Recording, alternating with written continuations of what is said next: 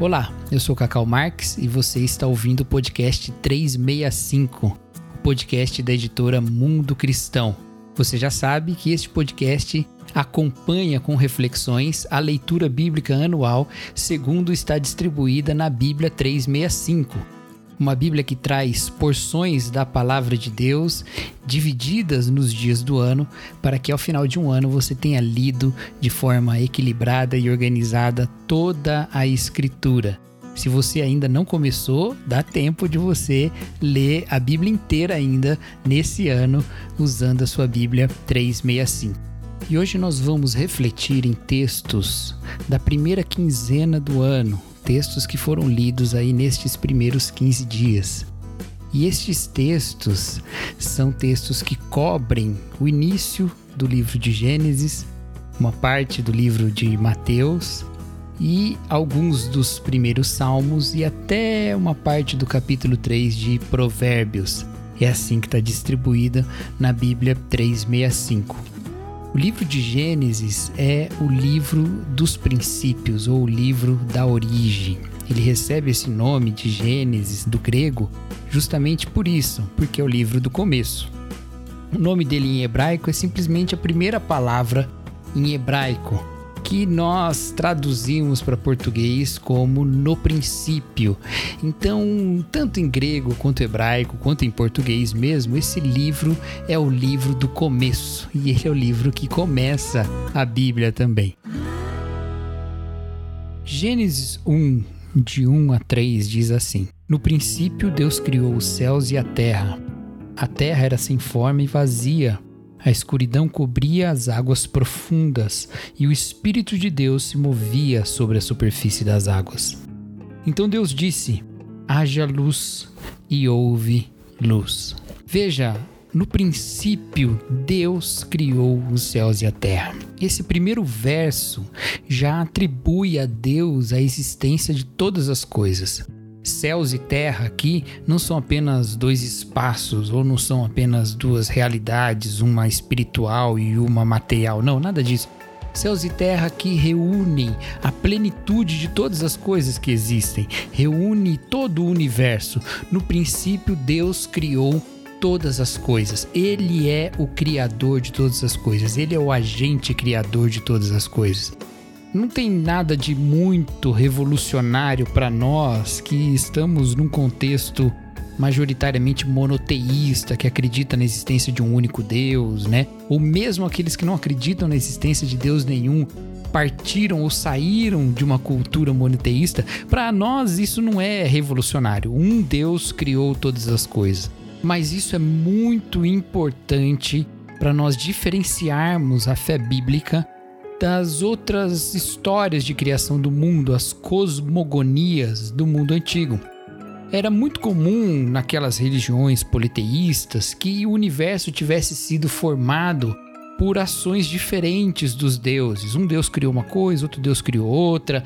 Os lugares, as montanhas, né, os estreitos, as, os mares, cada um tinha uma história de origem vinda de um deus diferente ou de algum evento mitológico diferente, mas mesmo a criação de todo o universo, da existência onde se dava a vida humana, era também atribuída muitas vezes a conflitos entre os deuses, a lutas entre os deuses. E era assim, por exemplo, que se pensava a origem do ser humano lá no mito babilônico. Ele surgiu do sangue misturado com a terra que saiu de uma batalha entre dois deuses. Isso aí é o que gerou toda a, a espécie humana, segundo essa mitologia mesopotâmica. Mas a Bíblia traz algo que é de transformar a nossa maneira de ver a vida. Ela diz que todas as coisas não foram criadas nem por acaso, nem por eventos separados, nem por projetos pessoais de divindades diferentes. Não. Toda a existência surgiu por uma intenção e vontade de Deus. Deus quis criar todas as coisas e ele criou todas as coisas. Ninguém o obrigou a tomar essa decisão, ninguém o moveu a fazer isso. Ele mesmo decidiu que criaria os céus e a terra e assim o fez.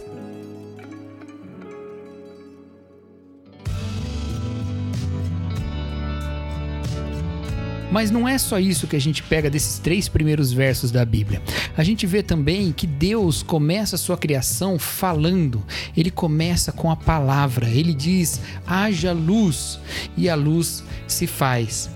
É muito interessante que Deus tenha criado as coisas a partir da sua própria palavra, que ele tenha dito e então a luz tenha surgido e também separou-se as águas e a terra e todas as coisas que acontecem depois diante das suas ordenanças.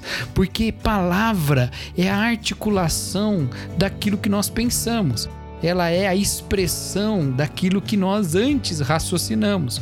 Ou seja, todo o universo é fruto da vontade, do pensamento, do projeto de Deus. Ou, para usar uma palavra ainda mais importante é, dentro do contexto bíblico do Antigo Testamento, toda a existência se dá a partir da sabedoria de Deus. A sabedoria que Deus articula na Sua palavra e nessa palavra todas as as coisas passam a existir.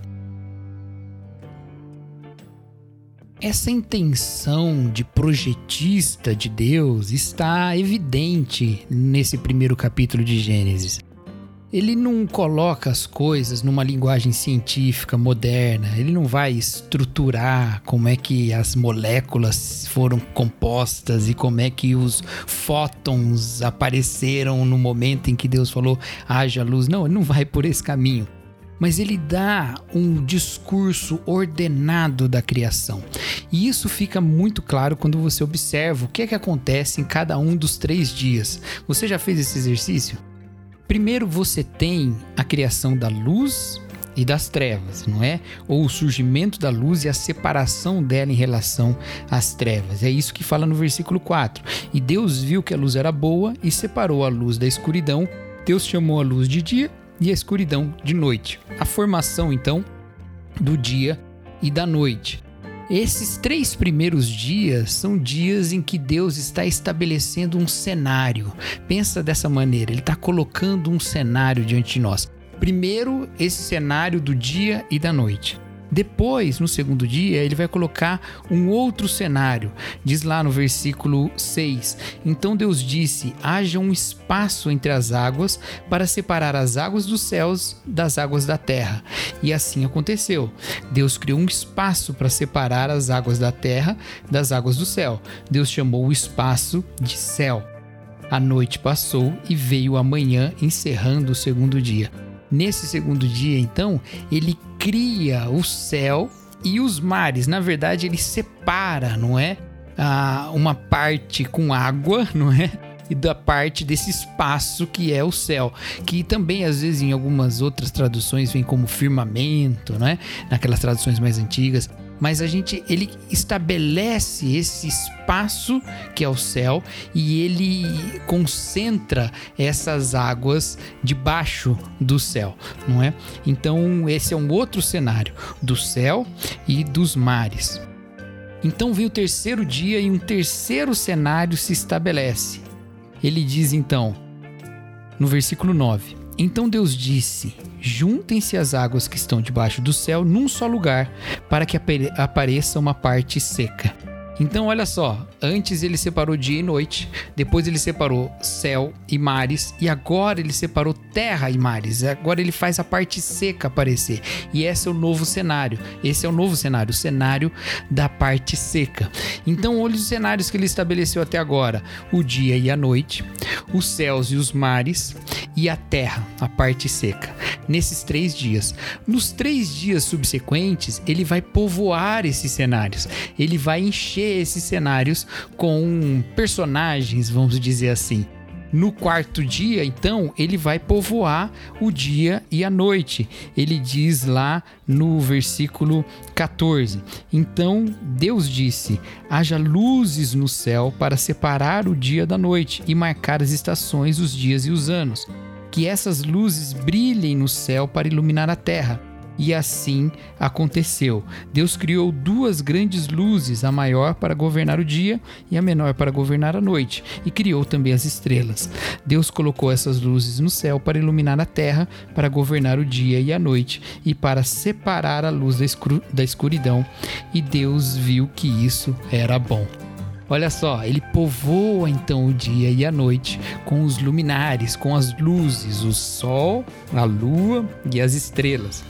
E esse primeiro cenário, então, é povoado, o cenário do primeiro dia é povoado no quarto dia.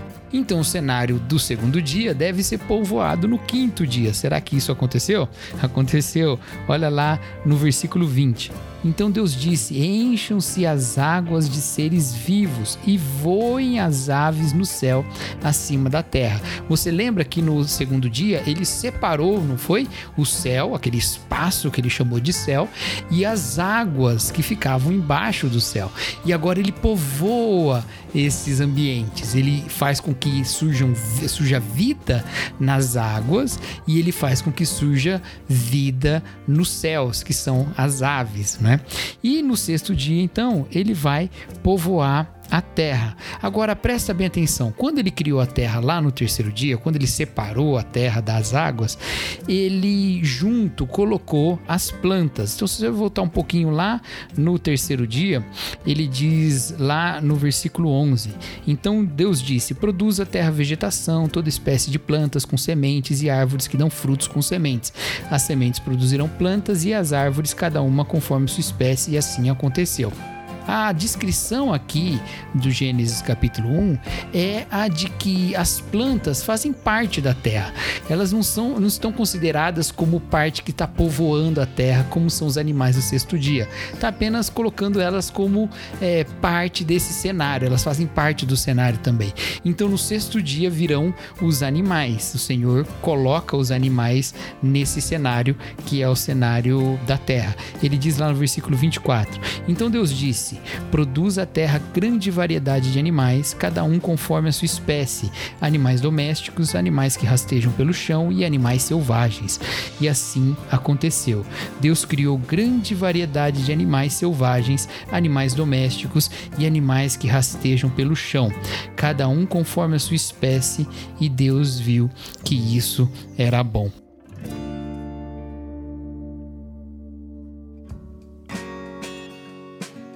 Então, olha só, tá aí os seis dias e é as, os, o povoamento, não é, de toda a criação. O Senhor povoa o céu com, as, com os luminares e as estrelas. O Senhor povoa as águas com os animais marinhos, povoa o céu com as aves e povoa a terra com os animais terrestres.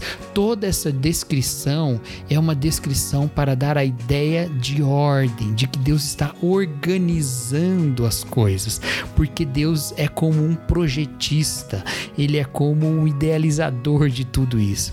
Toda a criação é fruto de uma ideia, de um plano, de um projeto de Deus.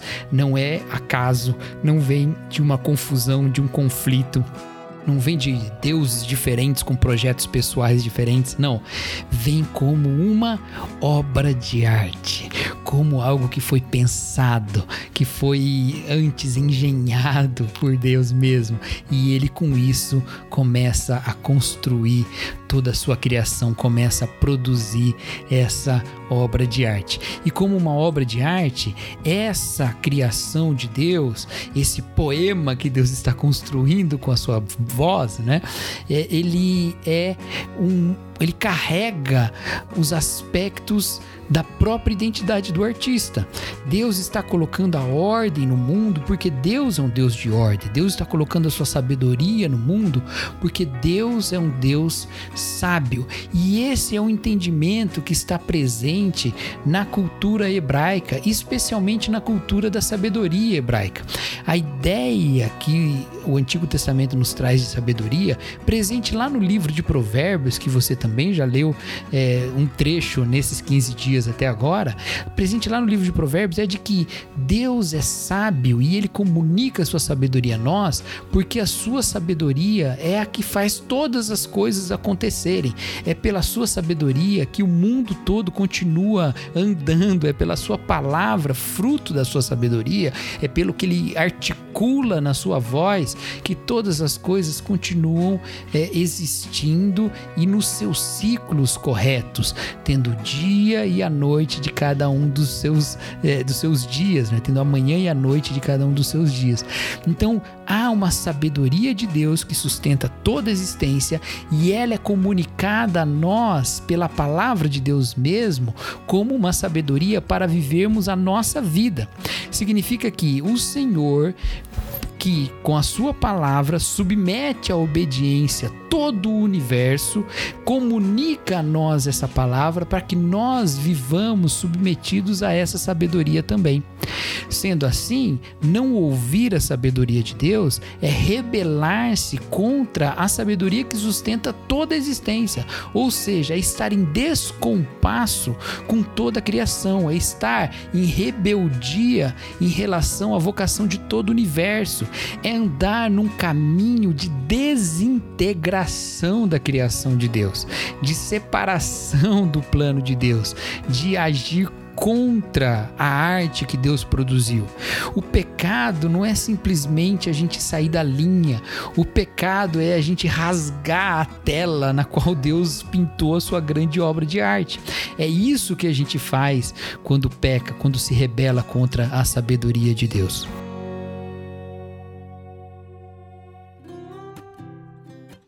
Mas nós não terminamos de falar de tudo que foi criado no sexto dia.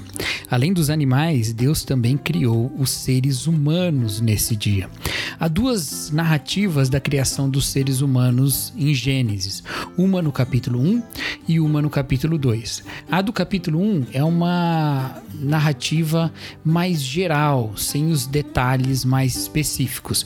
A do capítulo 2 detalha mais a ordem que Deus fez isso, como ele fez isso. É no capítulo 2 que a gente vê que Deus criou os seres humanos não mais falando para que eles surjam, mas usando suas próprias mãos e modelando o homem a partir do barro e a mulher a partir da costela do homem. Isso a gente vê no capítulo 2.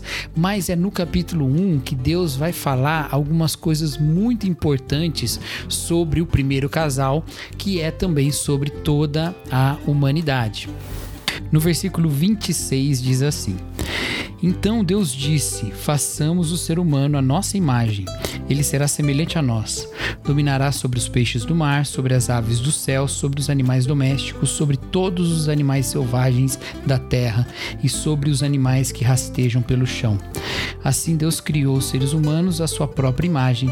A imagem de Deus os criou, homem e mulher os criou. É muito interessante que aqui nesse versículo, nessa tradução da NVT, venha a nomenclatura de seres humanos, que Deus criou os seres humanos. Porque a palavra ali é isso mesmo. Ela fala sobre a humanidade composta por homem e mulher.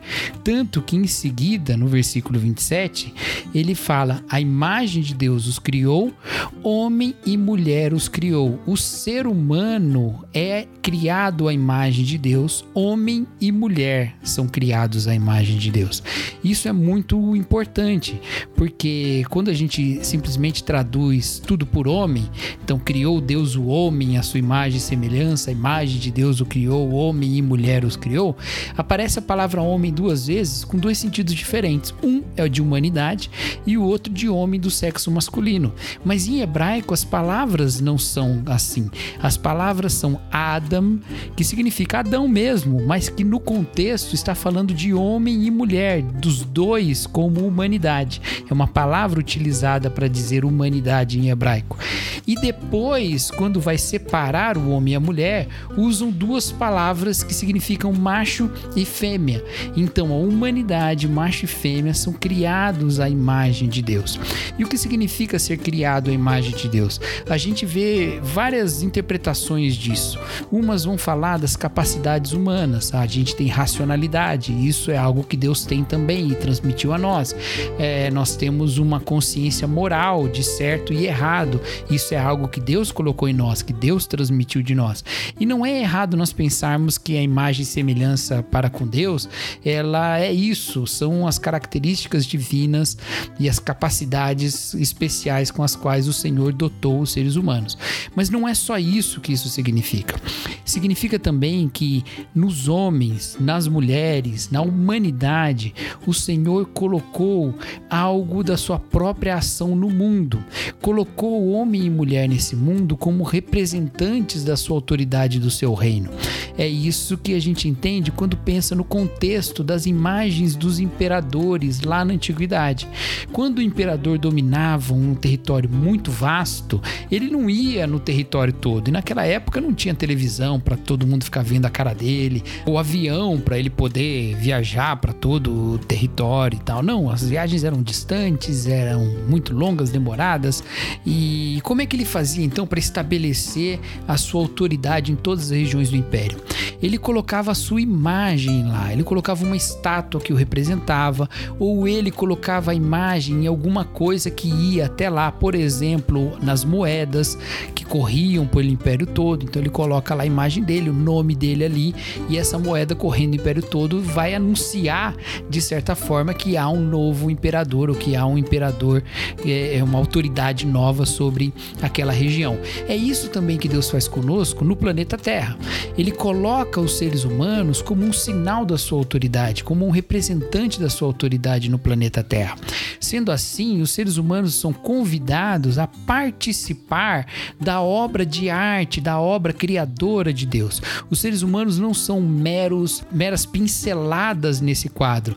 Eles fazem parte também desse processo criativo. Como a gente sabe disso? Porque mais para frente a gente vê que Deus criou uma região chamada Éden e nessa região ele plantou um jardim e ele disse para Adão, né, para a humanidade, mas ali para o homem Adão, né? Ele fala para ele, olha, aqui você vai cuidar desse lugar, desse jardim, e você vai também cultivar.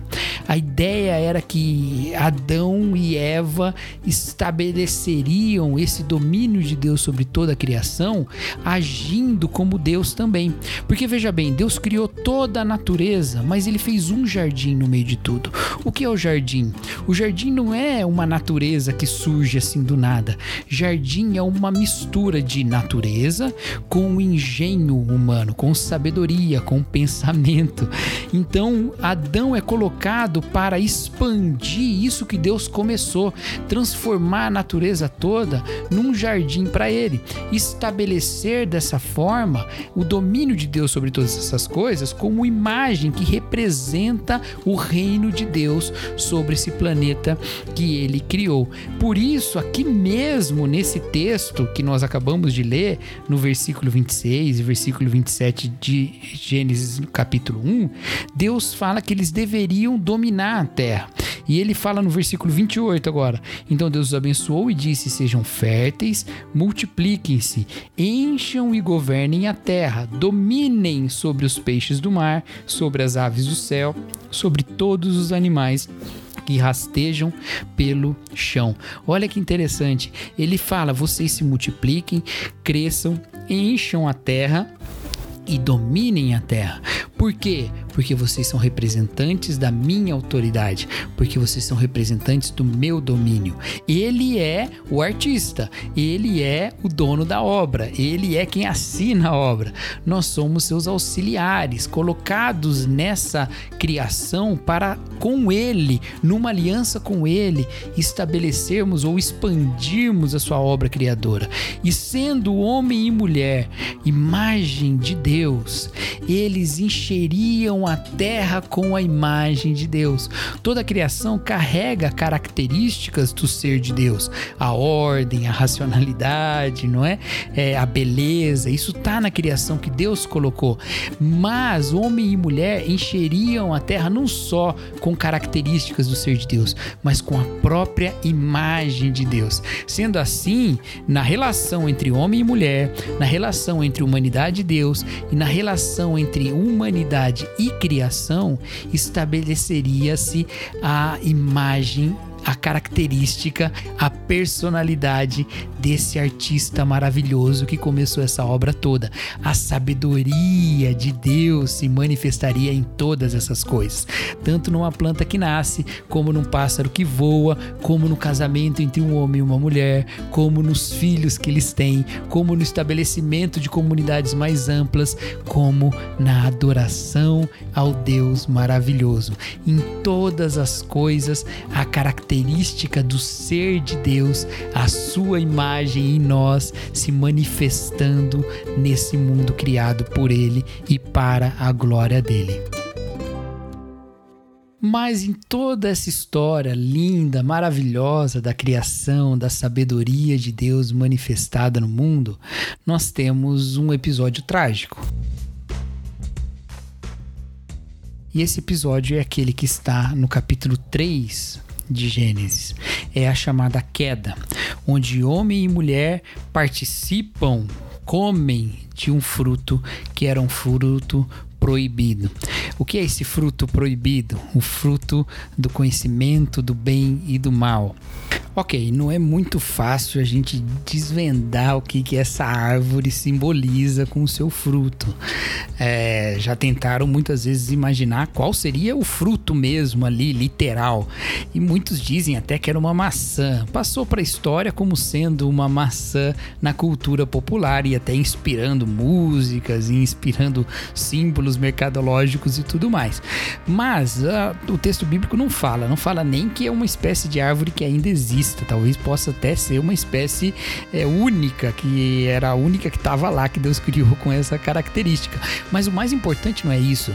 O mais importante é o que significa tomar do fruto do conhecimento do bem e do mal. O que é que os seres humanos estavam fazendo quando tomaram desse fruto? Segundo o que a palavra de Deus nos diz, quem enganou a mulher e o homem a comerem do fruto foi a serpente. E o que a serpente disse foi o seguinte: Olha, é, o que Deus teme é que quando vocês comerem desse fruto, vocês serão como ele. Vocês serão conhecedores do bem e do mal. Gente, é muito importante a gente entender que a serpente não mentiu. De fato, quando eles comessem do fruto, eles seriam como Deus. Não foi só a serpente que disse isso. O próprio Deus disse isso no final do capítulo 3. Ele falou ali no versículo 22: Vejam, agora os seres humanos se tornaram semelhantes a nós, pois conhecem o bem e o mal. Se eles tomarem do fruto da árvore da vida e dele comerem, viverão para sempre. Veja que Deus disse que aconteceu exatamente aquilo que a serpente disse que aconteceria. E ela disse que Deus não queria que eles fossem como ele. E você pode pensar assim: puxa, mas então Deus estava sendo invejoso? Não queria deixar que os homens fossem como ele? Não, não é isso é que os homens não foram criados para serem deuses, as mulheres não foram criadas para serem deusas. Nós fomos criados com a imagem de Deus para agirmos debaixo dessa missão que Deus nos deu, para construirmos junto com Deus essa obra de arte sob a orientação dele, para que a sua sabedoria se manifeste em nós, nas nossas relações uns com os outros e na nossa relação com a criação. É para isso que nós fomos criados. Nós não fomos criados para sentarmos no trono de Deus. Para você entender bem, eu vou contar uma pequena analogia e acho que vai ficar bem claro. Olha só, imagina que tem uma criança sentada num banco de um carro, num banco do motorista, brincando ali com o carro parado, mexendo o volante, botando a mão ali no câmbio e, e mexendo como se fosse engatar e coisa do tipo. E imagina que ela tá ali e aí uma pessoa mal intencionada chega para ela e fala assim: "Olha, vira a chave e sai dirigindo". A criança responde: Não, não vou fazer isso. O meu pai disse que se eu ligar esse carro e sair dirigindo, eu vou morrer. Então a pessoa mal intencionada fala para ela assim: "Não, o que o seu pai disse é que você, quando fosse sair dirigindo, ia acabar se tornando como ele, um motorista. E ele não quer que você se torne um motorista. Entendeu? É realmente a pessoa tá falando a verdade. O pai não quer que aquela criança se torne motorista, mas por quê? Porque ela não é para ser motorista, ela é uma criança. Ela não tá na posição nem na condição de ser motorista. Da mesma maneira, Deus não quer que nós sejamos deuses, porque nós não somos, porque não é para isso que nós fomos criados, porque nós não temos esse objetivo. E nós, no lugar de Deus, seremos como uma criança dirigindo um carro, estaremos perto da morte, estaremos prontos prontos a morrer. Ou como o próprio Senhor fala: no dia em que comerem desse fruto, certamente morrereis. E eles de fato morreram naquele dia. Não morreram fisicamente, eles ainda viveram por um tempo, mas eles morreram espiritualmente. Eles se separaram da fonte da vida. Eles se rebelaram contra a sabedoria que dá vida. Eles se rebelaram contra a sabedoria que rege toda a existência. Mas veja só, essa não era a única árvore plantada no jardim. Havia uma outra árvore, além de todas as árvores que dão alimento, não é? Mas havia uma outra também especial. A outra era a árvore da vida. A árvore da vida, ela era a árvore que faria o contrário da árvore do conhecimento bem do mal. Se esta mataria quem, os, quem comesse dos seus frutos, a árvore da vida daria vida eterna. Deus então expulsa homem e mulher do jardim do Éden para que eles não comam da árvore da vida e vivam para sempre. Por que, que eles não deveriam viver para sempre? Imagina, vivendo reinados pelo pecado, cada um querendo ser Deus, se sentar no trono, dominar o outro, ser Deus do outro e submeter o outro à sua vontade e vivendo para sempre. Imagina que terrível seria isso. Imagina que terrível que seria se os ditadores não morressem, se eles continuassem eternamente, cada vez acumulando mais poder e cada vez acumulando mais experiência e maldade para dominar sobre toda a terra. Imagina o quão terrível seria se a humanidade má não tivesse um limite na sua maldade, que é o limite da morte. Deus então impõe um limite. Ele impõe um limite e diz: Olha, não, não se pode viver para sempre em pecado. Viver para sempre deve ser para quem vive pela palavra que sustenta todas as coisas. E você sabe de uma coisa? É isso que a gente vê lá em Provérbios capítulo 3. Você leu Provérbios também, não é? Uma parte nessa quinzena. E você leu esse versículo. Provavelmente foi o último versículo da quinzena que você leu em Provérbios. Lá em Provérbios, capítulo 3, no versículo 18. Olha o que diz a palavra de Deus. A sabedoria é árvore de vida para quem dela toma posse. Felizes os que se apegam a ela com firmeza. Veja, viver para sempre, tomar da árvore da vida, não é para os que vivem no pecado, no estado de morte. É para aqueles que se apegam à sabedoria de Deus. E infelizmente, nós, marcados pelo pecado e tendo a imagem de Deus corrompida em nós, tendo nós querendo conhecer, o querido conhecer o bem e o mal e sentar no trono de Deus e reinar como deuses, nós estamos distantes de cumprir essa sabedoria. E é por isso que a sabedoria de Deus deve que ser cumprida em Jesus Cristo, que é chamado no Novo Testamento de a sabedoria de Deus.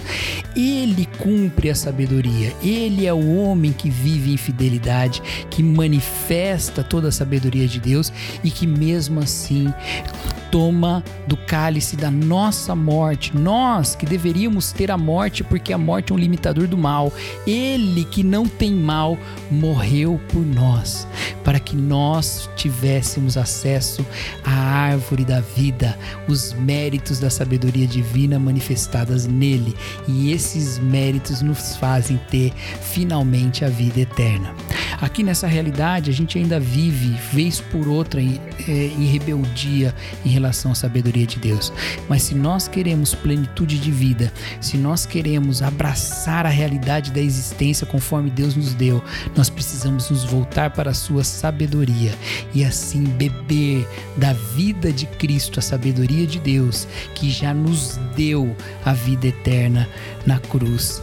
Como diz John Stott, a cruz de Cristo é a árvore da vida plantada no Calvário.